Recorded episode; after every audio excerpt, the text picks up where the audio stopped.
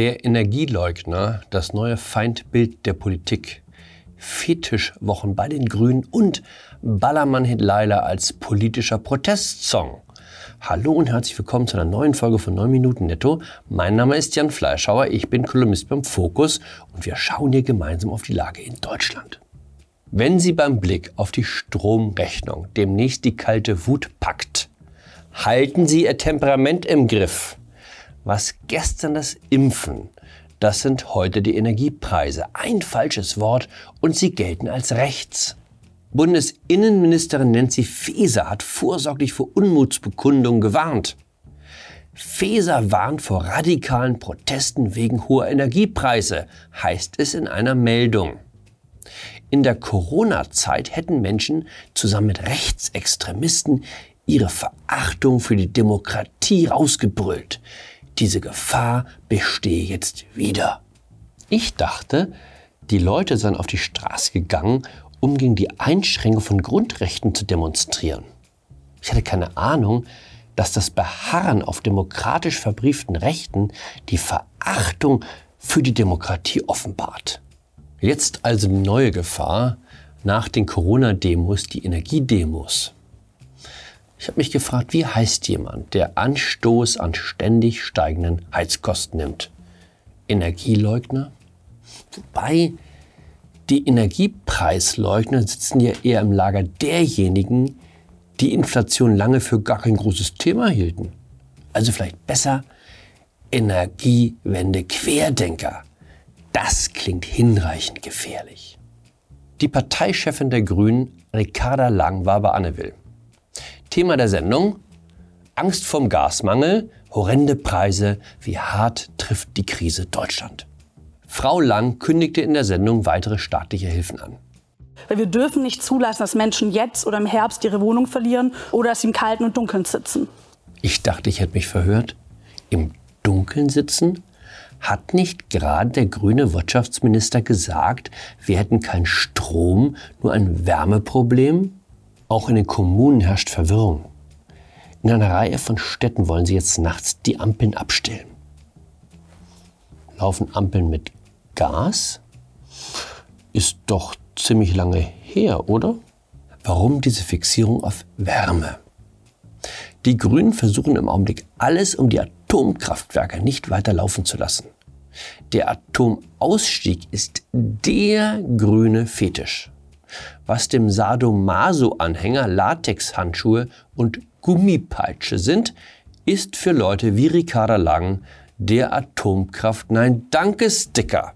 Ein Argument lautet, wir könnten die drei verbliebenen Kernkraftwerke aus technischen Gründen nicht weiterlaufen lassen, weil im Januar die Brennstäbe aus seien und man auch nicht mal eben an neue herankäme. Klingt überzeugend, vor allem wenn es der Bundeswirtschaftsminister sagt. Stimmt nur nicht. Wie jetzt herauskam, gab es schon im März ein vertrauliches Treffen von Managern aus der Energiebranche mit Vertretern der Bundesregierung, bei dem die Manager erklärten, dass neue Brennelemente beschaffbar seien. Nicht sofort, aber binnen weniger Monate, sodass ein Betrieb über den Winter hinaus durchaus möglich wäre. Hat die Bundesregierung entsprechende Schritte unternommen? Natürlich nicht. Mit jedem Tag, der ins Land geht, wird der Weiterbetrieb schwieriger. Und so ist es ja auch gedacht. Vielleicht habe ich den Satz von Robert Habeck, wir haben keinen Strom, wir haben ein Wärmeproblem, einfach falsch verstanden. Vermutlich meinte er mit wir die Grünen.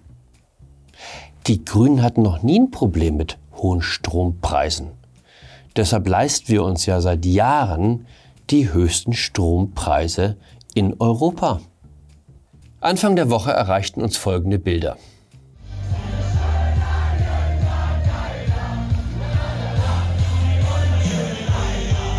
Ort dieses verstörenden Ereignisses Düsseldorf, Eröffnung der Rheinkirmes.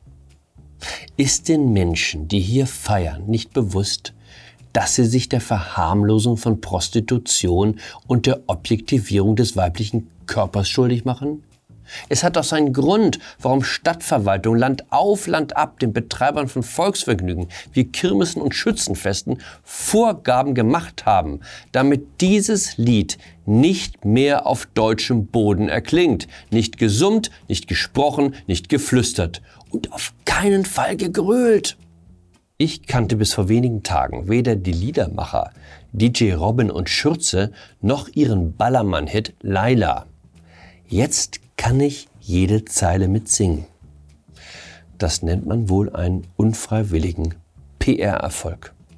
Nicht wenige in Deutschland fühlen sich offenbar wie die Sangesbrüder und Schwestern in Düsseldorf animiert, den behördlichen Vorgaben zu trotzen. Bis gestern war Laila einfach ein schlechtes Lied, jetzt ist es ein politischer Protestsong. Da hilft nur eins, ein grundsätzliches Verbot und zwar strafbewehrt. Mein Kollege und Freund Stefan Kuzmani hat im Spiegel dieser Woche dankenswerterweise schon einmal eine entsprechende Richtlinie über die Beschallung von Vergnügungsveranstaltungen mit Alkoholausschank, kurz Beschalkverordnung, entworfen. Erstens. Musikdarbietungen, die der Herabwürdigung von Frauen Vorschub leisten, sind grundsätzlich zu unterlassen. Schlechte Nachricht, Freunde. Damit ist nicht nur Laila raus, sondern auch ein beliebter Schunkler wie Skandal im Sperrbezirk. Des Weiteren entfallen alle Lieder, deren Texte sich vom alkoholisierten Publikum spontan einer dem allgemeinen Anstand widersprechenden Weise umdichten bzw. erweitern lassen. Also Alice, who the fuck is Alice, ab sofort gestrichen. Auch der Versuch, jugendgefährdende Schlüpfrigkeit mit oberflächlich harmloser Wortwahl zu kaschieren, Tanz Samba mit mir oder die Forelle ist unerwünscht. Die Forelle. Schubert. Deutsches Lied gut. Klingt so harmlos. Haben Sie sich mal den Text angesehen? Ein Fischer mit der Rute wohl an dem Ufer stand und saß mit kaltem Blute, wie sich das Fischlein wand. So zuckte seine Rute, das Fischlein zappelt dran, und ich mit regem Blute sah die Betrogene an. Die Frauenbeauftragte der Humboldt-Uni in Berlin soll beim letzten Liederabend beim Vortrag in Ohnmacht gefallen sein.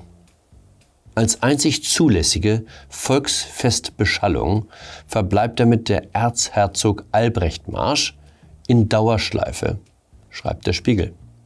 Wobei Kollegen, da seid ihr etwas nachlässig. Auch der Erzherzog Albrecht Marsch kann leider nicht bedenkenlos gespielt werden. Er kommt im Film Das Boot an prominenter Stelle vor. Das Musikstück ist deshalb als queerfeindlich und kriegsverherrlichend einzuschätzen und damit völlig ungeeignet für jede Form öffentlicher Zusammenkünfte. Warum nicht das Volksfest als Ort der Stille? gemeinsame Einkehr am Biertisch. In dem Sinne, bleiben Sie liedfest, bleiben Sie stromsparend, bleiben Sie mir gewogen, auch über die Sommerpause. Anfang September sind wir wieder da. Machen Sie es gut. Ihr Jan Fleischhauer.